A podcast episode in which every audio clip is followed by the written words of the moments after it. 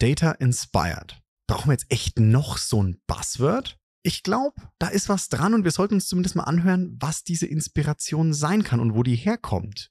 Und wie er darauf gekommen ist, genau das zum Titel seines Buches zu machen, das erzählt mir heute Sebastian Wernicke. Unfuck Your Data. Deine Machete im Datendschungel.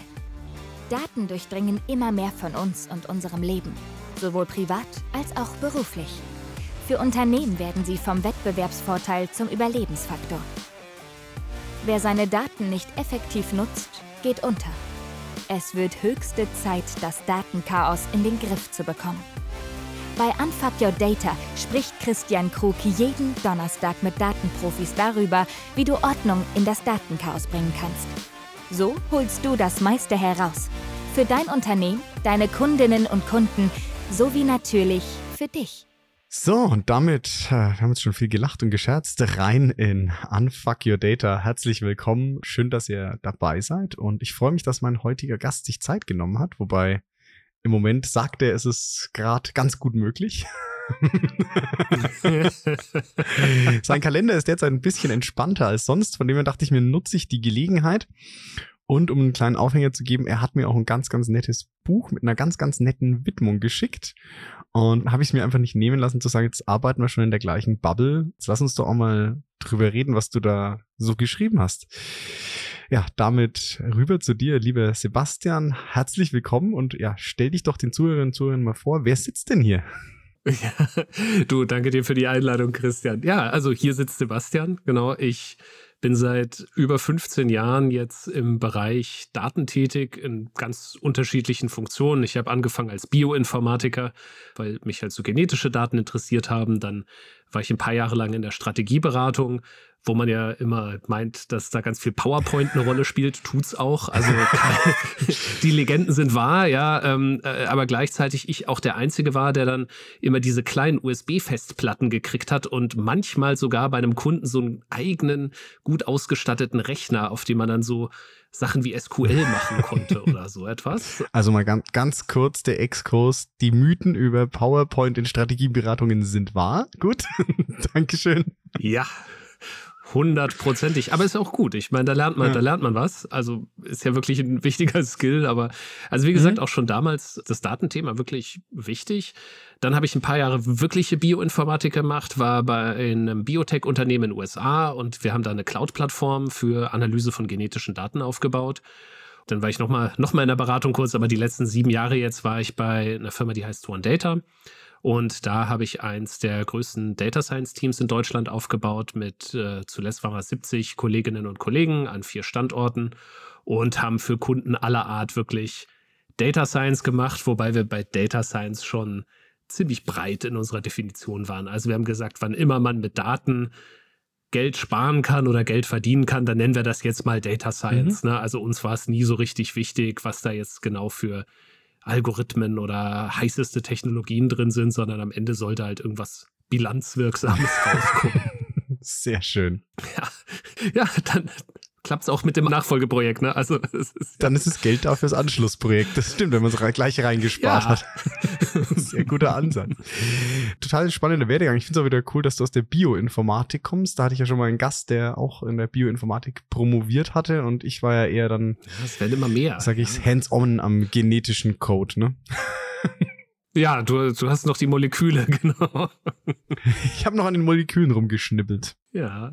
Quasi mit, mit, vor CRISPR. Ja, nee, das geht bei mir nicht. Ich bin so ein Labordepp. Also ich habe echt zwei linke Hände im Labor. Das hat nie geklappt. Also sollten da irgendwie mal so Aspirin synthetisieren. Ne? Und beim, die neben mir wurden alle gelobt für ihre wunderschönen Kristalle, die sie da irgendwie rausgekriegt haben. Bei mir war das so ein brauner Schlons da, da in dem Becher. Also Labor kannst du mich nicht brauchen. Ich muss am Computer sitzen, glaube ich. Das ist.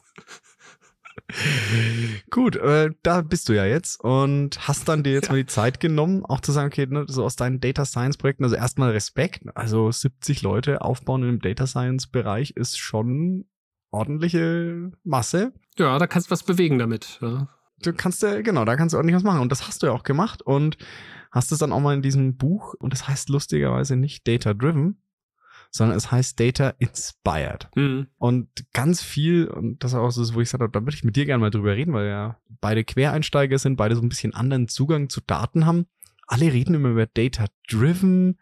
Jetzt schreibt der Sebastian Data Inspired, dann habe ich noch Data Guided gehört, Data Supported. Ich glaube, diesen Buzzword Blumenstrauß können wir jetzt halt Uh. beliebig aufspannen. Data Informed würde ich noch in den Ring werfen, das hat man Mhm. auch manchmal, ja. Ja, was bedeuten jetzt diese Buzzwörter und warum macht man jetzt diesen Datenquatsch eigentlich jetzt mal so? ganz- Was, Was soll, soll denn das das? Ja.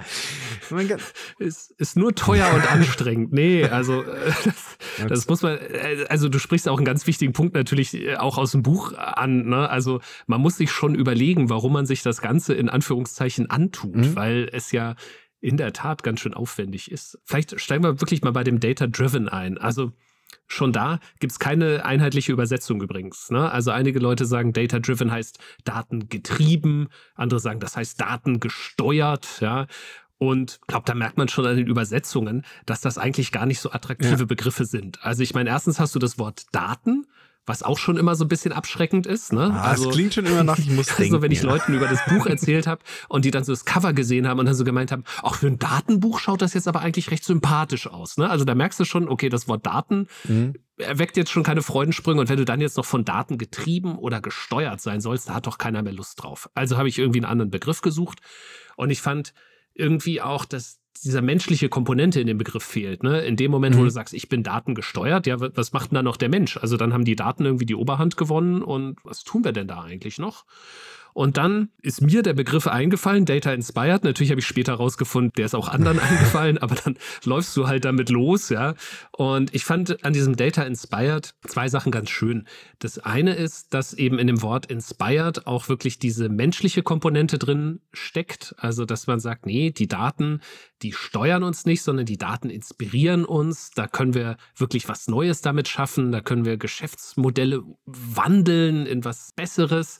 Und das andere ist eben, dass es auch so ein bisschen von der Technik eigentlich weggeht. Also ein positiver Begriff einerseits und andererseits auch etwas, was nicht nur irgendwie gleich so die Datenbank, das Dashboard oder so suggeriert, sondern man sich erstmal so vielleicht so ein bisschen auch überlegt, okay, Data Inspired.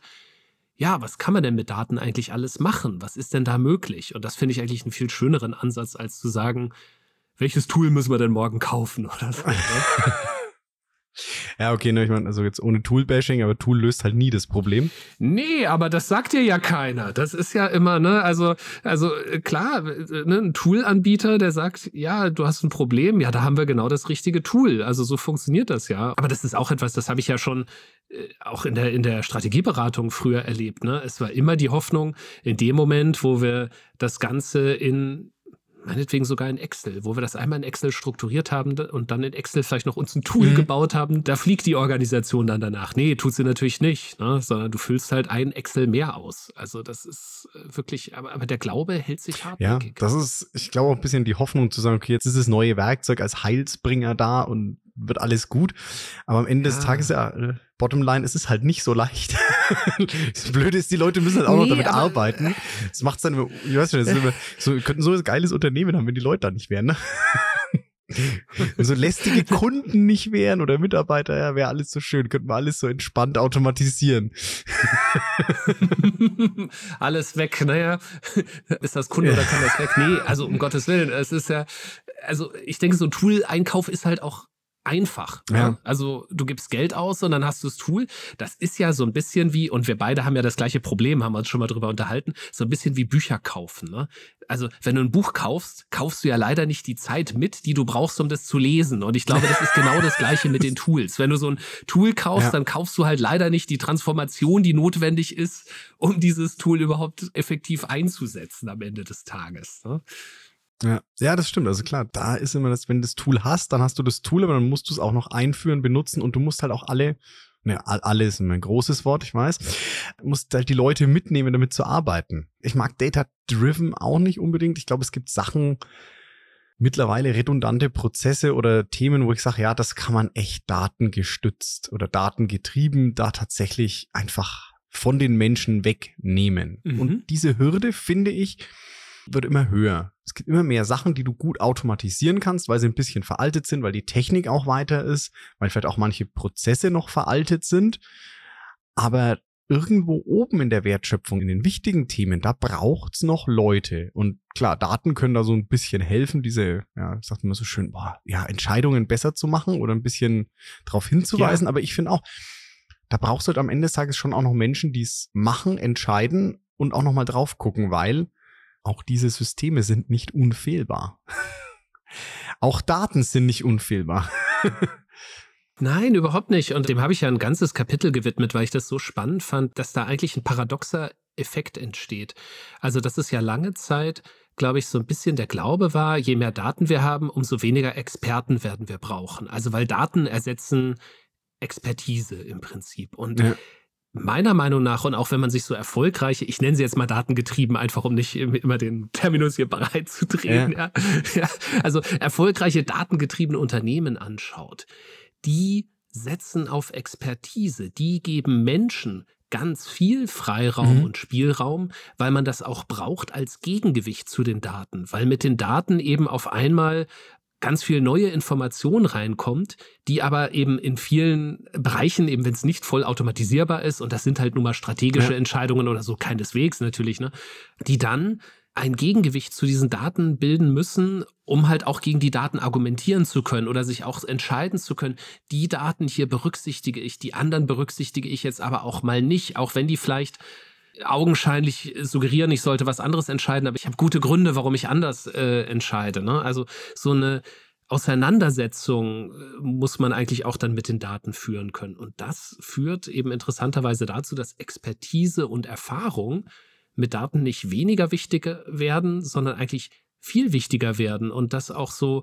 wenn man die Angst hat, die Daten nehmen jetzt den Entscheidern die Autonomie, ja, ja. Äh, dass sie gar nicht mehr entscheiden können. Nein, das Gegenteil ist der Fall. Ein Entscheider braucht eigentlich mehr Freiräume und mehr Autonomie, weil ansonsten die Daten einfach übernehmen und das ist nicht wünschenswert. Sage ich als absoluter Datenenthusiast, aber ich weiß auch, wo die Daten ja. hingehören. Ne? Also ich finde es ganz spannend, weil ich glaube, dass viele Leute Daten aus den falschen Gründen oder am falschen Ende machen. Das ist mein Gefühl. Mhm. Wie du sagst, es sind ja die Entscheiderinnen und Entscheider, die Leute in den, sagen wir mal, strategischeren Positionen brauchen mit Daten mehr Freiheit, mehr Autonomie, ja. um genau diese zu treffen. Aber viele gehen ja auch an, ja, wie soll ich es sagen, datentechnisch genau an solche Themen wollen sie da rangehen. Und also wenn du diese einfachen Sachen wegnimmst, das können andere auch. Also diese Automatisierung durch Daten, wenn du das machst, dann hast du jetzt vielleicht einen Wettbewerbsvorteil. Beispielsweise, keine Ahnung, Zeiterfassung, Reisekostenabrechnung, irgendwelche anderen Standardprozesse. Werden wir ja an vielen Stellen nicht unglücklich dabei. Genau, werden viele nicht unglücklich genau. oder auch äh, Rechnungsfreigabe, Kontierung. Diese Prozesse, die kannst du ja aus meiner Sicht super gut datengestützt machen. Da gibt's äh, Werte in der Vergangenheit. Bei einer Rechnung, ich habe Bestellung, die wurde von einem Menschen mal getätigt.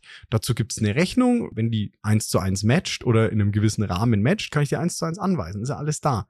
Da brauche ich ja niemanden mehr. Und oft sind das noch Sachen im Unternehmen, wo ja echt, sag mal, Leute mit hoher Position, damit auch einem gewissen hohen Gehalt manuell drauf gucken, ob da eine 100 Euro Handwerkerrechnung freigegeben wird. Was halt, was halt vollkommen, was halt, ja. Es ist äh, ja eine, eine absolute Vertrauenskultur, genau. ja, äh, die übrigens auch wichtig ist, wäre für Daten dann in diesem Fall. Ne? Ähm, ich sag mal, wenn du ne, diese Sachen, wenn du die hebst in deinem Unternehmen, dann kommst du schon echt weit, aber halt, das können andere auch. Andere haben auch eine Reisekostenabrechnung, andere haben auch Rechnungen. Aber ja. wenn du wirklich dich nochmal mit Daten halt abheben willst und sagen willst, okay, hey, nee, ich will irgendwie mich von meinem Wettbewerb abheben, nicht nur bei Effizienz, gegen Effektivität. Mache ich immer sehr bildlich mit der Zitrone. Du kannst halt Zitronensaft weiterhin verkaufen und einfach versuchen, noch den letzten Tropfen aus der Zitrone an Effizienz beim Pressprozess rauszumachen. Das ist effizient, ja. Du kriegst dann aus jeder Zitrone mehr raus. Oder du überlegst ja, dass du nicht mehr den Zitronensaft im Supermarkt kaufst, sondern du suchst einen Hersteller von, keine Ahnung, nimm mal Wodka oder Tequila und machst mit dem eine Bar auf. Dann hast du neue Kunden. Nämlich nicht mehr die Leute, die einen Kuchen backen wollen, sondern auch die Leute, die am Strand eine gute Zeit haben wollen. Und das ist für mich so das, wo ich sage, so, da solltest du doch eigentlich mit Daten hingucken, nicht einfach nur diese Effizienz. Und ja, natürlich müssen gewisse Sachen effizient sein. Aber irgendwie den wirklichen Mehrwert aus Daten kannst du dann rausholen, wenn du strategisch was damit machst. Ja, hundertprozentig. Also, und du hast gerade zwei ganz wichtige Themen implizit angesprochen. Das eine ist, dass man mit Daten häufig, das beobachte ich auch sehr viel, versucht, das aktuelle Geschäft zu verbessern. Also sich aktuelle Prozesse anzuschauen, Dinge, die halt nicht so effizient laufen, wie sie vielleicht könnten oder nicht so gut und dann zu sagen, ja, können wir da nicht Daten nehmen, um das ein bisschen besser ja. zu machen. Und das andere ist eben, ne, dass darüber dann nicht hinausgedacht wird und man es eigentlich auf den Kopf stellen müsste. Und das ist, glaube ich, ein ganz großer Punkt. Es ist jedem klar, dass Daten wichtig und wertvoll sind, dass man das braucht und auch viel mehr noch brauchen wird, weil es einfach, ja, heute ist es, glaube ich, noch so ein Wettbewerbsvorteil, wenn man das gut hinkriegt. In zehn Jahren ist das überlebensnotwendig, ja. dass man Daten gut einsetzt. Ja. Aber den Fehler, den man da sehr häufig sieht, ist, dass mit den Daten angefangen wird, dass man also quasi sagt, was können wir denn jetzt mit Daten machen? Was können wir denn jetzt mit Daten verbessern? Und aus meiner Sicht das eher wirklich aus der Unternehmensstrategie herauskommen sollte. Jetzt ist Strategie auch immer so ein, ach, so ein groß und abstrakt. Ich habe da eine sehr schöne Formulierung gefunden, die sagt, Strategie ist eigentlich Problemlösen. Und zwar Problemlösen in diesem Fall wirklich für das mhm. gesamte Unternehmen. Also das heißt, du schaust dich als Unternehmen an und sagst, was sind denn eigentlich die Dinge, die zukünftig für uns schwierig sind? Also um es mal konkret zu machen, ich war bei so einem Spezialmaschinenhersteller, ja, komplett abgefahrene Firma. Also ich stelle so Maschinen her, mit denen man Sachen mit Atomen machen kann. Also so Atome hin und her schieben, Atome angucken, finde ich total cool sowas, ja. Und die haben halt so eben dann auch gesagt, ja, jetzt überlegen wir mal, was bedeuten denn Daten für uns? Und die mhm. Diskussion hat genauso angefangen, beschreibe ich auch so ein bisschen im Buch, ne, dass sie eben auch gesagt haben, ja, vielleicht können wir Daten beim Vertriebsprozess, wäre das doch ganz nützlich und hier in der Produktion oder so. Äh, irgendwie, ne, das sind alles so Punktlösungen. Man kommt nicht so richtig an den strategischen Kern ran. So haben wir es umgedreht, haben gesagt, okay, jetzt mal strategische Herausforderungen. Ja, zum Glück, äh, der Geschäftsführer war ein, war ein guter Freund von mir, der hat das dann auch sehr bereitwillig mitgemacht und gesagt, naja, eigentlich Unsere strategische Herausforderung ist, wir versprechen unseren Kunden, das sind Spitzenforscher, dass sie mit uns den nächsten Nobelpreis gewinnen. Ja? Einige von denen haben, glaube ich, sogar mal einen gewonnen. Also, ja, also äh, gar nicht, gar nicht mal so dahergesagt, sondern wirklich ja. auch echt. Ja? So, und was heißt das? Die müssen schneller publizieren als alle anderen. So. Und das heißt, die strategische Herausforderung ist, wie können wir als Spezialmaschinenhersteller sicherstellen, dass die Forscher, die mit unseren Geräten arbeiten, schneller publizieren als alle anderen und dass die es sind, die den Nobelpreis gewinnen. Das mit dem Nobelpreis ist dann natürlich auch so eine schöne Vision. Ja klar, das ist, kann man schön aufmalen. ja, und dann bist du in einer ganz anderen Datendiskussion, weil mhm. du dann nämlich sagst, okay, und jetzt überlegen wir, wie können denn Daten dabei unterstützen, dieses Versprechen einzulösen? Und da kommen dann alle möglichen Ideen von, wie machen wir die Maschinen damit schneller, also dass, sie, dass man sie schneller einrichten kann, dass sie ausfallsicherer werden. Zu sehr ins Detail gehe ich jetzt nicht, Klar. weil dann sind wir so ein bisschen in der Vertraulichkeit, ja. Aber, aber eben solche Sachen. Ne? Also was, was nutzt jetzt dem Kunden? Kann ich vielleicht irgendwie so eine Art Publikationsassistent, der KI gestützt ist, mhm. bauen? Der macht die Maschine nicht besser, aber der hilft denen auch, schneller, besser zu publizieren. Ne? Und kennen wir alle so. Am Ende gibt es so eine Materials Section, ne, da musst du ganz viel schreiben. Die Maschine weiß doch, was du gemacht hast, also kann die das doch schreiben, ja. Also in solchen Diskussionen bist du dann drin. Und dann passieren zwei Dinge. Das eine ist, du kommst auf einmal weg von diesen Punktlösungen, sondern du kommst wirklich an die großen Themen ran und sagst, okay, wo können denn Daten eine wichtige Rolle spielen für mhm. das Unternehmen. Und das andere ist, du hast ein Technikthema genommen, dieses so, ne, wo können wir jetzt noch eine automatisierte Datenbank oder so, und hast es auf einmal komplett relevant gemacht für das Geschäft. Auf einmal geht es um diese Bilanzwirksamkeit, ja, wo du mhm. eben wirklich sagst, okay, so holen wir mit Daten und KI oder Daten und Machine Learning ist ja egal, ja. Also, also so holen wir damit die nächsten Millionen. So sparen wir damit die nächsten Millionen. So stellen wir sicher, dass unser Unternehmen in 10, 20, 30 Jahren noch größer, noch besser dasteht, als sie es heute schon tun. Und das ist, glaube ich, eben der richtige, der richtige Ansatz und eben nicht zu sagen, wo finden wir jetzt noch zwei Use Cases, wo wir einen aktuellen Prozess ein bisschen aufbauen können. Das ist auch nützlich. Das will ich, nein, das will ich auch nicht kleinreden. Also ja, das ist natürlich nützlich, ja, und hilfreich, aber diese andere Komponente ist, glaube ich, heutzutage viel wichtiger, weil meine Beobachtung ist, und ich stelle jetzt alle über einen Kamm, also bitte Entschuldigung, aber wenn ich zum Mittelständler gehe, dann haben die doch ein, zwei, drei, vier Use Cases mit Daten erfolgreich umgesetzt, auf die sie mit dem Finger zeigen können. Das ist doch nicht das Problem oder dass man denen erklären müsste, dass das Thema wichtig ist. Haben die auch verstanden, ja. Das Problem ist, wie komme ich jetzt von diesen einzelnen Use Cases eigentlich dazu, mit Hilfe von Daten wirklich mein Unternehmen neu aufzustellen und zu transformieren und das nicht als Selbstzweck, sondern ganz einfach, weil es die anderen auch tun. Und diejenigen, denen das erfolgreich mhm. gelingt, die werden die Gewinner sein. Und wenn du selber zu den Gewinnern gehören musst, dann musst du das auch hinkriegen. Aber das heißt, du musst wirklich konsequent über diese strategische Ebene, auch ganz wichtig, wirklich über eine hohe Führungsebene an das Thema einsteigen, weil ansonsten kommst du an die großen Themen nicht ran oder dir geht irgendwann auch in so einer Projektumsetzung dann einfach die Luft aus. Ne? Und das braucht schon langen Atem, um das auch wirklich bis zum Ende dann alles durchzuziehen. Jetzt kommen die unangenehmen Sachen. Du brauchst eine hohe Flughöhe, du brauchst Sea-Level und du brauchst einen langen Atem. die sind ja. die Sachen, die keiner, besonders im Mittelstand, keiner hören will, sondern ja, kurzes, kleines Projekt, Riesenerfolg. Ich meine, ja, ich glaube, diese ja. Wunderheilung gibt's auch nicht. Ich glaube, da gibt's schon. Da träumt ja auch der Data Scientist davon. Ne? Das habe ich ja meinen Leuten auch immer gesagt. Ne? Als Data Scientist, wenn du anfängst, dann glaubst du ja, dass du in den Daten diese eine Sache findest. Ne? Und dann bist du in der Präsentation und dann kommt so Folie 3 und alle kriegen große Augen und sagen, Herr Wernicke, genial, da haben wir ja noch nie dran gedacht. Und das haben Sie jetzt in den Daten gefunden. Ja, und das passiert natürlich nie. Ja, also, so, aber man kann ja. ja. träumen, ja. Und das ist, das ist da natürlich genau das Gleiche, ja. Und dann, ich kenn's auch, ne? Können wir nicht erstmal mit dem Use Case anfangen? Ja, können wir schon, aber dann sind wir nicht fertig, wenn der Use Case ja. fertig ist. Ne? Das ist halt. Ja, und das ist, natürlich gibt's ein paar Use Case Pflaster, sag ich mal, wo du schnell was erzielen kannst. Ne? Also klar, wo du sagst, ne, wo du klar. klein, die sind halt relativ klein, das setzt du auch um und ich finde die auch cool, als jetzt, wenn du noch nicht so weit bist in dem Thema, dass du mal einsteigst und sagst, okay, ich habe jetzt die ersten kleineren Projekte, um ein bisschen die Angst zu nehmen vor dem Großen. Das ist auch gesagt, ne, Daten wirkt im ersten Moment oft abschreckend. Um einfach die Angst vor diesem großen ja. Wort zu nehmen, da finde ich, sind diese kleinen Use Cases, wo es darum geht, so inhärente Prozesse zu verbessern oder Abläufe zu verbessern, da sind die gut.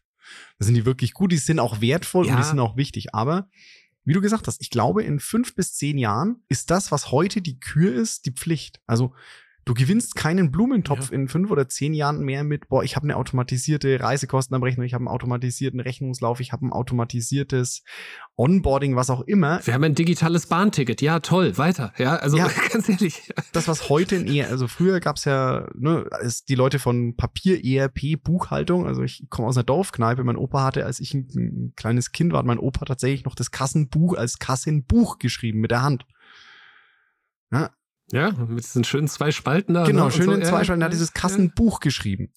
Und dass irgendwann, wenn du heute kein, in einer, ab einer gewissen Größe kein ERP-System mehr hast, dann vergiss es einfach, es funktioniert mir dann. Dein Wettbewerbsnachteil ist so riesig, dass du gar nicht so schnell schreiben kannst. Das Kassenbuch, wie das herausgeht, ja.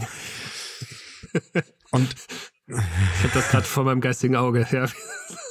Große Räume mit schnellen Kassenbuchschreiben. Ja, genau. Ja. Wenn du heutzutage kein ERP-System hast, kein Materialplaner oder ähnliches, dann hast du einen so riesigen Wettbewerbsnachteil, dass du einfach nicht mehr lebensfähig bist. Ja. Und das, glaube ich, ist in einigen Jahren diese automatisierten und verbesserten Prozesse, die dann auch datengestützt laufen. Ich glaube, dass du damit in ein paar Jahren, jetzt heute kannst du noch einen, einen guten Wettbewerbsvorteil rausholen aus den Dingern.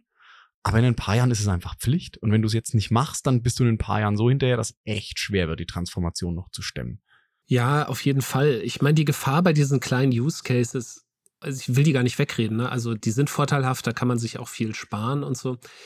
Das Problem bei den Use Cases ist, dass sie meistens relativ wenig bringen für das große Ganze, was irgendwann dann doch mal fällig ist. Ja. Weil es natürlich zu so einzelnen Lösungen führt. Ne? Der eine Bereich automatisiert was, der andere Bereich hat sich jetzt irgendwie einen coolen digitalen Kundenprozess ausgedacht oder neues Kundenerlebnis. Das ist alles super. Ja?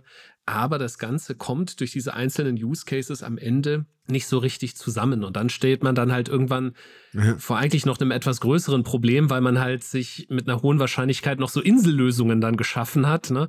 Und jeder, der schon mal die Freude hatte, so na, eine IT umzubauen von Insellösungen zu äh, etwas Großem, was dann meistens ja auch so ein bisschen schwierig ist, äh, weiß, okay, man ist schon froh, wenn man sich vorher so ein bisschen Gedanken gemacht hat, wie das Ganze denn zusammenhängen soll und was denn am Ende dabei rumkommen soll. Also das, was mhm. du vorhin gesagt hast, das teile ich. Ne? Dieses so, der Vorstand kann nicht mehr hören, wenn ihm Leute erzählen, was der Vorstand alles an Prioritäten haben soll. Der kriegt jeden Tag 2000 Sachen gesagt. Ja, das ist jetzt, das ist Vorstandssache und so. Also, und mhm. da sage ich immer dann zwei Sachen. Das eine ist, grundsätzlich beim Thema Daten, es muss nicht immer der Vorstand sein. Ne? Ein Bereichsleiter, Bereichsleiterin mhm. tut es auch. Es muss halt nur hinreichend groß sein, sodass man strategisch denken kann. Und das andere ist, ein, wir nennen es jetzt trotzdem mal irgendwie Vorstand, ja, männlich, weiblich, äh, ich sag einfach nur Vorstand. Ja, ja. Da heißt es, okay, ja, irgendwie, ihr müsst euch jetzt mit diesem Thema Daten auseinandersetzen, dann weiß ich auch, dass das nicht attraktiv ist, ja, dass das auch schwierig ist, dann wird auch sofort an, an irgendwie Techniker gedacht oder so.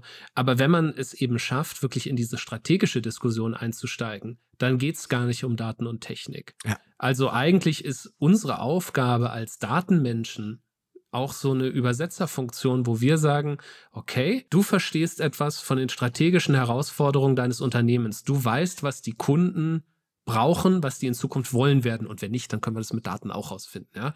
Aber du weißt im Endeffekt, wo das Geschäft hin soll. Und ich weiß, was man mit Daten machen kann. Und deshalb müssen wir uns unterhalten, weil du mir sagen kannst, wo sind die Herausforderungen? Was wird schwierig? Wo könnt ihr euch in Zukunft nicht mehr differenzieren, einfach weil alle die gleichen guten Zahnräder ja. herstellen. Also braucht man halt irgendwie was anderes. Ne? Und dann ist es die Aufgabe der Datenmenschen oder eines Chief Data Officer zu sagen, okay, danke, habe ich verstanden, jetzt kümmere ich mich drum. Und dann entwerfe ich daraus das technische Bild und sage, okay, so können wir das mit Daten angehen, so sieht so eine Transformation aus, dass man halt nicht in diesem abstrakten, wir brauchen jetzt Datenkultur, Datengovernance, Data Literacy, also, das ist ja alles richtig, aber das hat halt überhaupt ja. keinen Geschäftsbezug, wenn man so einsteigt, sondern man muss wirklich sagen, knallhart, was sind die geschäftlichen Herausforderungen? Und jetzt habe ich dieses wahnsinnig coole Werkzeug im Kasten, das heißt Daten. Und da arbeiten wir jetzt weiter, damit arbeiten wir jetzt. Und ich glaube, so wird ein Schuh draus. Ja, ich glaube auch, dass das halt dann die, ich, ich nehme jetzt wieder das Wort Use Case in den, in den Mund, auch wenn es eigentlich ein bisschen anders ist. Aber das sind ja auch die Use Case, die mehr Spaß machen. Sowohl die Datenmenschen als auch dem Unternehmen. Also daran zu arbeiten, dass du eben ja. ein neues Angebot hast. Und wie du sagst, da hast du jetzt die Daten als Geschäftsmodell. Wenn wir uns mal angucken, Apple hat ja mit dem iPhone Omnipräsenz erreicht quasi. Mhm.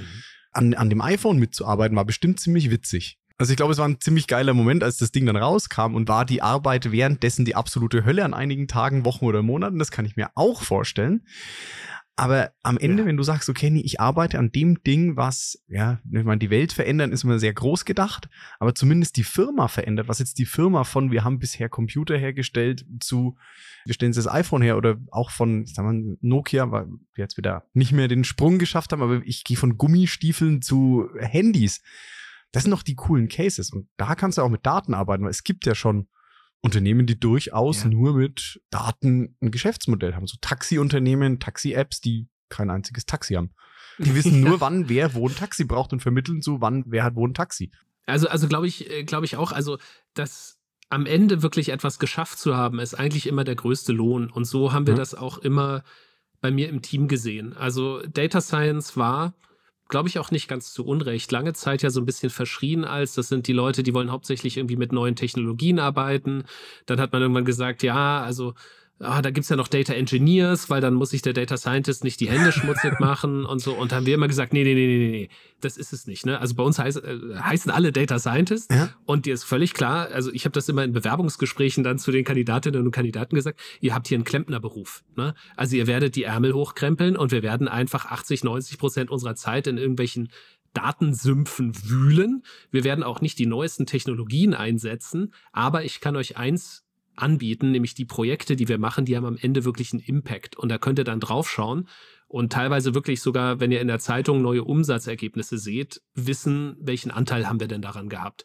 Und das ist viel besser, als eben wirklich äh, die ganze Zeit mit neueste Technik oder sowas dahinterher zu laufen, sondern am Ende geht es um den Impact. Und ich finde, das ist auch irgendwie einfach ein wahnsinnig schönes Gefühl, dann zu sagen, ja, ich habe hier wirklich spürbar was verändert und nicht, da hinten im Showroom steht unser Pilotprojekt. Ja. Was nie ein Kunde oder ein Laden live gesehen hat und keiner wollte es kaufen. Aber wir haben es auf der neuesten ja, Technologie gebaut. Oder halt die Kunden, oder halt die Kunden, wenn sie durch den Showroom geführt werden, aber kaufen können sie es trotzdem nicht. Ne? Also irgendwie sowas, ja. Ich finde es auch wichtig, mal in diese Data Bubble da ein bisschen zu erden. Also auch zu sagen, ja, es muss halt nicht immer das neueste fancy Cloud-Tool mit whatever KI, Modell und sonst was drauf sein, solange am Ende das Ergebnis geil ist, wurscht, wie es gebaut ist. Eben. Komm vor den Herausforderungen des Unternehmens, ne? Und dann suchst du dir die Werkzeuge dafür aus. Manchmal muss das auch das Neueste sein. Völlig in Ordnung, wenn es das ist. Ja. ja. Aber es muss halt immer einen Grund haben. Ne? Dieses so, warum? Und wenn ich weiß, warum ich das Tool einsetze, dann habe ich auch das richtige Tool ausgewählt. Ja, aber ich glaube, da müssen auch tatsächlich beide Seiten ein Stück weit auch auf sich also aufeinander zugehen. Also die, auch die Data Bubble muss da sagen, okay, mal runterkommen und sagen, okay, ja, natürlich, geil, kann ich da ein fancy Modell und Cloud-Tool, aber ja, eventuell tun es ein paar einfache Regelableitungen auch und einfach mal ein paar Daten verschneiden und eine kleine Statistik und gutes. Hundertprozentig. Also als Datenmenschen haben wir aus meiner Sicht die Aufgabe, extrem business- und kundenorientiert zu sein. Und diejenigen, die das nicht sind, die ja können dann noch forschen oder so. Aber nein, also wenn du das wirklich als Dienstleistung anbietest oder, oder äh, egal ob in einem Unternehmen oder als externer ja. Dienstleister, dann ist es völlig klar, deine Aufgabe hier ist es nicht, rumzuspielen. Ne? Also die äh, gab es mal irgendwie vor, vor zwei Jahren, glaube ich, war das so eine Konferenz mit so einem tollen ne, Playtime ja. is over. Ja, und das gilt jetzt halt für, für Daten. Also und das ist auch gut so, weil eben äh, ansonsten natürlich auch so ein Effekt entsteht. Und das hat man im Datenbereich schon gesehen, dass sich da auch einige verbrannt haben. Ne? Ja. Da gab es mal so vor fünf, sechs Jahren so eine Phase, da ist wahnsinnig viel Geld in Datenthemen reingeflossen, aber eben ohne eine richtig gute Businessverbindung sicherzustellen. Das hat dann eben dazu geführt, dass drei Jahre lang irgendwelche Data Labs da aus dem Boden geschossen sind, ne? meistens mit so ja. bunten Möbeln und Würfeln und Zetteln an Glaskästen und keine Ahnung, was die dann immer alles hatten. Das war alles immer total auf innovativ gemacht oder so. Und dann drei Jahre später fragt halt der Vorstand, ne, unser Investment, was ist denn eigentlich daraus geworden? Und dann, ja, also hier haben wir den, den Pilot und so. Das ist nicht nachhaltig. Ja. Also da gebe ich dir absolut recht. Das muss man einfach wirklich so, ich sage immer so Data Science auf dem Boden der Tatsachen, macht ein bisschen mehr Spaß letzten Endes. Ja, man, das ist aber genau das, worauf ganz viele Sachen, glaube ich, im Moment in, in der Arbeit auch einzahlen. So, egal, ob das Datenarbeit oder andere ist, einfach dieses Ergebnis und was geschafft haben, dass das am Ende der entscheidende Punkt ist. Blöd gesagt, du hast ja. was erreicht, wenn du was erreicht hast, wenn das Ding einen Impact macht, wenn das irgendwie dem Unternehmen und damit auch irgendwo am Ende des Tages den Kundinnen und Kunden hilft, coolere Sachen zu machen, besser zu sein. Ja. Und wenn du halt einfach einen, einen, geilen Prototypen baust, den du gut findest und dein Team, weil er fancy jetzt jedes neue Feature von dem Tool ausnutzt, aber am Ende des Tages will und kann es vielleicht auch keiner benutzen, weil es so komplex ist, ja, dann hast du halt am Ende des Tages nicht wirklich was geschafft. So hart das dann ist. Ja, und ich denke, da können wir halt auch ganz vielen Leuten helfen, einfach über das Thema Daten auch konkret nachzudenken. Ich glaube, ein Problem bei Daten ist häufig, dass das Thema sehr abstrakt diskutiert wird. Also im Buch lasse ich mich ja auch so über diese Begriff, so Daten sind das neue Öl äh, aus. Ne? Äh, furchtbar, ja. ja äh, wobei, also einer gefällt mir ganz gut, es gibt auch Data is the new bacon. Das finde ich halt schon irgendwie ganz gut. Ne? Also ich weiß zwar nicht, was es bedeuten soll, aber irgendwie. Spöcke. Warum nicht? Also eben, dass man so Phrasen hat, ne? dass man sagt, Daten sind das neue Öl. Ja, toll, aber was heißt denn das jetzt? ich habe jetzt irgendwie einen Maschinenbau, ich habe eine Chemiefirma, was heißt denn das jetzt, Daten sind das neue Öl? Weil ich werde sicherlich nicht Daten da in meine Pipelines reinkippen. Ne? Und dass man da sagt, da müssen wir eigentlich eine viel konkretere Diskussion führen und dann eben sagen, okay, pass mal auf, mit Daten kannst du Prozesse verbessern, du kannst Entscheidungen verbessern, du kannst Dinge automatisieren, du kannst dir neue Geschäftsmodelle ausdenken. Okay, und jetzt auf Basis dessen gehen wir nochmal eine Stufe tiefer. Heißt das, dass wir Dinge messen müssen? Heißt das, dass wir irgendwo Dinge vorhersagen müssen? Heißt das, dass wir irgendwo datenbasierte Empfehlungen ja. generieren müssen? Und schon bist du in einem viel äh, ja, greifbareren Bereich eigentlich unterwegs mit dem Ganzen. Und das finde ich immer sehr wichtig, weil, wie gesagt, dass das Datenthema wichtig ist, das hat doch jeder verstanden. Jein. ich sag viele. In zehn Jahren hat das jeder verstanden, weil die, die es nicht verstanden haben, die gibt es dann nicht mehr. Ne? Also, äh, um das jetzt mal ganz radikal zu sagen, aber. Das gehe ich auch mit. Ich glaube halt, dass aber auch eins, warum das Thema einen schweren Standard, genau das, was du gerade gesagt hast, haben halt viele Unternehmen in den letzten Jahren eben mit solchen Datenprojekten, die dann eben nicht zielorientiert waren, sondern die eher, wenn man böse ist, Forschungsprojekte waren. Da können wir beide mit dem Doktortitel uns auch nochmal hervorragend drüber auslassen, was jetzt so der Unterschied zwischen Forschung und Wirtschaft ist. Weil die da einfach Geld verbrannt haben. Da ist, sind wahnsinnige Mengen an Geld versenkt worden in vielen Unternehmen, ohne dass was rauskam.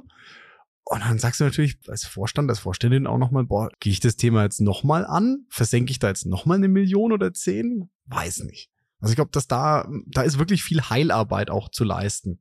Ja, also wobei gerade bei dem Begriff Forschungsprojekte, da bin ich ja, da bin ich so ein bisschen sensibel fast schon, ja, nicht nicht wegen dem, der Doktorarbeit, die jetzt schon eine ganze Weile her ist, sondern weil ich mir denke, Datenprojekte können auch Forschungsprojekte sein. Das ist in einigen Bereichen sogar sehr wichtig, dass das Forschungsprojekte sind. Ja. Aber das müssen dann eben ganz bewusste Forschungsprojekte sein, wo man sagt, okay, wir wissen etwas nicht, wir wollen etwas rausfinden. Und wenn wir das Geld dabei verbrennen, haben wir zumindest irgendwie was gelernt. Also ein bewusstes Forschungsprojekt ist immer gut. Das, was du ansprichst, genau. sind natürlich die unbewussten Forschungsprojekte, wo man sagt, also das hätte kein Forschungsprojekt sein müssen, weil es eigentlich relativ offensichtlich ist, wie man ja. da vorgehen sollte. Und ja, die Ursachen sind dafür natürlich vielfältig, aber ich glaube, einige der Aspekte haben wir schon angesprochen, ne, meistens sehr stark mit ja. der Technik reingestartet, das Business nicht ordentlich abgeholt, habe auch viele Projekte gesehen, die eben genau in diesen Data Innovation Bereichen entstanden sind, die dann immer gesagt haben, na ja, wenn wir fertig sind, dann zeigen wir es dem Fachbereich und er wird dann so begeistert sein, dass er das äh, dann schon nimmt. Im Fachbereich ist es dann herzlich egal und dann ist die Überraschung wieder groß, ne? hätte man halt von Anfang an einbeziehen sollen. Ja. Also da ist für mich, muss ich aber auch sagen, gar nicht so viel Datenspezifisches dabei. Da ist einfach an vielen Stellen Geld geflossen und es ist kein gutes Handwerk gemacht worden. Also bei jedem Projekt muss ich ja. mir vorher überlegen, wer sind meine Stakeholder? Wie hole ich die an Bord? Ich muss die Leute ja. von Anfang an mitnehmen. Ich brauche eine klare Richtung. Ich brauche eine Führung mit langem Atem. Also das haben wir jetzt halt am Datenthema häufig gesehen. Ja. Das sind auch meistens die etwas hakligeren Projekte, weil die dann halt crossfunktional sind und eben eine Abteilung, die nicht Fachbereich ist, dann mit dem Fachbereich zusammenarbeiten muss und so. Da kann es natürlich schon mal auch ein bisschen rumpeln. Aber grundsätzlich wird da jetzt viel mhm. mehr auch, glaube ich, auf Daten gezeigt, wo man sagt, naja, gut, die anderen Projekte sind vielleicht auch nicht besser gelaufen oder so. Ne? Man hat dann halt wahrscheinlich keine Lust, wie du auch sagst, ne? müssen wir jetzt nochmal ja. Geld in die Hand nehmen gleichzeitig. Ich glaube, so datenspezifisch ist das gar nicht am Ende des Tages. Also Nee, das ist, das ist lustig. Das finde ich auch ganz spannend, wenn du dich mit unterschiedlichen Fachbereichen, mit unterschiedlichen Themen, Digitalisierung, Daten, tatsächlich physische Produktentwicklung, genau diese Projekte, die scheitern alle an den, an den gleichen Problemen. Und ob da jetzt Daten und KI draufsteht ja. oder ob da jetzt ein neues physisches Produkt entsteht oder eine neue Dienstleistung entworfen wird, die Dinge scheitern immer oder oft an denselben Problemen oder sind aus denselben Faktoren erfolgreich. Weil am ja. Ende oft die Kundinnen und Kunden, seien das jetzt externe oder auch interne Kunden, halt einfach nicht abgeholt werden und das Ding nicht kaufen. Ja, und Daten halt oftmals als Lösung präsentiert wurden. Also in dem Buch habe ich ja auch so ein Kapitel über Datenmythen drin, ne? weil ich halt gemerkt habe, dass ganz oft Daten so als Heilsbringer gesehen wurden für Themen, die in einem Unternehmen, in einer Organisation herrschen. Also, ja. die Bereiche reden nicht miteinander, dann führen wir jetzt Daten ein, dann kann jeder auf die Zahlen vom anderen schauen und dann wird auf einmal Transparenz und Kommunikation entstehen. Oder so etwas wie, naja, wir haben so viel Politik, ja, dann holen wir doch mal Daten ins Haus, dann werden wir weniger Politik haben, weil dann haben wir ja Fakten. Nein. Ja, Nein. Genau, du lachst schon, Nein. ja. oh, im Gegenteil, Zahlen, Zahlen sind ein wunderbares Politik- und Machtinstrument. Ja, ja. Also, es gibt nichts Schöneres, als wenn du dir deine eigenen KPIs bestimmen kannst. Da kannst du dir aber äh, einen richtig erfolgreichen Bereich zusammenzimmern, ja. Und es sind halt genau diese, diese Geschichten, wo, glaube ich, einfach halt Daten als, das ist ja genau das gleiche wie IT-Architekturen oder so, ne? Da kommt dann immer so, das ist jetzt die Lösung für alle Probleme und dann war es die nicht. Und deshalb aber auch ganz wichtig, ich habe das ja sogar als, als äh, ich glaube, Kapitelüberschrift irgendwie so eine Daten plus Organisation bedeutet nicht ja. datengetrieben. Das ist was anderes. Also du kannst nicht einfach Daten draufschmeißen und dann hoffen, dann wird sich alles von selber regeln, sondern im Gegenteil, ich glaube, du musst schauen, dass du eine sehr reife Organisation aufbaust, damit du mit dem Datenthema wirklich auch erfolgreich sein kannst. Weil eben Daten viele Themen einfach nur verstärken. Also wenn irgendwie vorher Verwirrung herrscht, dann herrscht danach eine quantifizierte Verwirrung. Ja, das ist aber nur noch viel schlimmer. Und diese Themen musst du wirklich in den Griff bekommen. Und da haben Daten gar nicht so viel zu tun. Daten können dir zeigen, wo diese Themen sind, keine Frage. Aber das hat auch wirklich sehr viel einfach mit so ganz klassischer Organisationsentwicklung eigentlich zu tun. Ne? Hm, das heißt, Daten können dir helfen, da hinzugucken, aber du musst es dann schon auch selber machen. Ja, und auch die Bereitschaft haben, Dinge zu verändern. Ne? Also, ich meine, ganz ehrlich, quantifiziert, wir wissen alle, dass so ein Doppelburger mehr Kalorien hat als ein Salat. Das ist eindeutig quantifiziert. Das heißt aber trotzdem nicht, dass wir alle Salat essen. Ja, also das ist. Ja? Also auch dieser Glaube, ne? Aber ich habe das ja manchmal schon als Zitat gehört. Also, wenn die nur auf die Zahlen schauen, dann werden die schon sehen, was richtig ist. Ja, vielleicht werden sie es sehen, aber da, deshalb werden sie es doch noch lange nicht machen. Also, wie gesagt, Salat und Burger, ja, kann man sehr klar ja. sehen. Der Mensch ist halt dann doch ein emotionales Wesen an der einen oder anderen Stelle mit Hunger. Ja, also. Ja. aber es heißt an der Stelle auch nochmal so wieder, du musst halt dann dich verändern das ist immer das, wo ich sage, so, das kommt mir zu kurz, wenn die Leute sagen, ja. wir müssen da was verändern, meinen viele, ja, ihr müsst euch verändern, weil ich bin schon so geil, dass ich alles richtig mache. Ich muss mich nicht verändern. Nein, wir. Ich wünsche mir, dass alle anderen mehr selbstreflektiert genau. sind. Das ist so einer meiner Lieblingsparadoxien. ja, genau. Das ist genau dieses, wenn du sagst, ich möchte mit Daten was verändern, musst du auch dich verändern. Also du musst auch selber eine Veränderungsbereitschaft haben, das anders besser zu machen. Ja. Und du musst dann auch deine Organisation, dein Unternehmen, die ganzen Leute auch mitnehmen und nicht einfach Daten auf die Leute werfen und das Beste hoffen, weil das wird auch schiefgehen. Ja, und du arbeitest, und vor allen Dingen, du hast da einen schweren Stand, weil du arbeitest bei Daten und deshalb ist das, glaube ich, auch ein Thema, was wir nicht immer so mögen oder was so ein bisschen komisch besetzt ist, weil du mit Daten wirklich gegen die menschliche Natur, gegen äh, die menschliche Psychologie ja. arbeitest. Ne? Also es gibt ganz spannend, wirklich so Gehirnuntersuchungen. Jetzt gehen wir mhm. wieder in die Biologie. Sehr rein, fein. Ja? Also die, die richtigen Gehirnuntersuchungen gibt es leider nur beim Affen, weil man da so Elektroden ins Gehirn reintun muss. Und so. Ja, es klingt, ähm, klingt, jetzt nicht, als, als würde ich das machen wollen bei mir. Fair. Nee, nee, also, also außer Elon Musk steht neben dir mit einem dieser Chips. Nee, also die haben da diesen Affen, dem, dem haben sie letzten Endes so auf dem Bildschirm so hm. Muster gezeigt. ja, Und der musste sich dann für was entscheiden. Und dann konnten sie anhand der Gehirnströme feststellen, für was der sich entscheiden bevor, würde, bevor, bevor der irgendwas hat, gemacht hat. Also man hat das aus den, aus ja, den Gehirnströmen ja. rausgelesen. So. Haben die Forscher gemacht, okay, und jetzt zeigen wir dem Affen nicht nur Muster, die A sagen, sondern wir mischen da jetzt mal so Muster rein, die B sagen. Und schauen mal, können wir den umstimmen. Und da zeigt sich, je sicherer der sich schon seiner Meinung ist, umso weniger beachtet der irgendwelche Daten, die dem entgegenlaufen. Und genauso sind wir Menschen auch. Also da gibt's analoge Studien halt ohne Gehirn, ja. Da hat man so zwei Gruppen, das ist schon eine alte Studie, ja. Zwei Gruppen von Menschen, die einen für Todesstrafe, die andere gegen Todesstrafe. Was machst du? Du legst beiden so fiktive Studien vor mit klarer Datenlage, ja, für Todesstrafe, gegen Todesstrafe, so was passiert. Die Leute gehen da nicht umgestimmt raus, sondern die gehen mit einer verstärkten Meinung raus. Obwohl die Daten ihrer Meinung widersprechen, ne? Also äh, ja, ja, also teilweise widersprechen sie, ja. teilweise sind sie gleich. So, da wo die Daten übereinstimmen, da sagen die ja klar. Und bei den anderen, also die Daten, die glaube ich jetzt aber eher nicht. Ne? Und was heißt das, wenn man sagt, also ne, wir haben jetzt so diese Fantasie, datengetrieben zu arbeiten? Das heißt, wenn man sich mal überlegt, was sind denn die wertvollsten Daten? Die wertvollsten Daten sind die, die mir widersprechen. Weil ansonsten brauche ich keine Daten, da mache ich nämlich eh das Gleiche. So. Und genau diese wertvollsten Daten sind die, wo mein Gehirn sagt, nee, kann nicht sein, stimmt nicht. So. Und gegen das arbeiten wir, wenn wir über so datengetriebenes Entscheiden sprechen.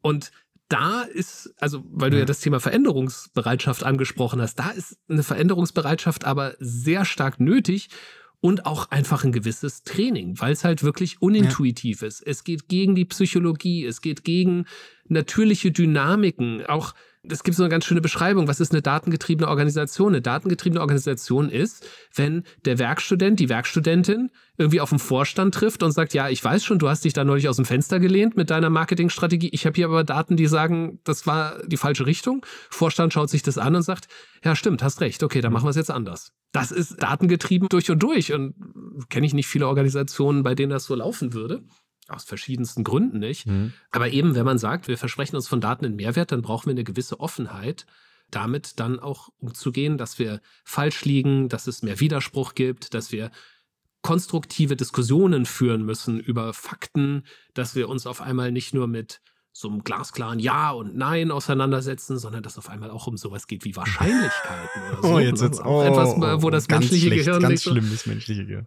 Naja, aber ja. was kommt denn bei einer Datenanalyse raus? Ne, da kommt nicht 100% raus, da kommt 80% raus. Und das ist auch eine sehr nützliche Information, aber es ist halt ja. nicht eine Ja-Nein-Aussage, die ja dann häufig auf einer Führungsebene und je höher die geht, umso mehr erwartet wird in einer datengetriebenen Organisation würde das anders sein. Da würde man sagen, okay, jetzt haben wir die Wahrscheinlichkeit, was machen wir denn jetzt damit? Aber nicht aufrunden, abrunden oder irgendwie sowas. Das funktioniert dann nicht mehr. Das ist falsch. Ja?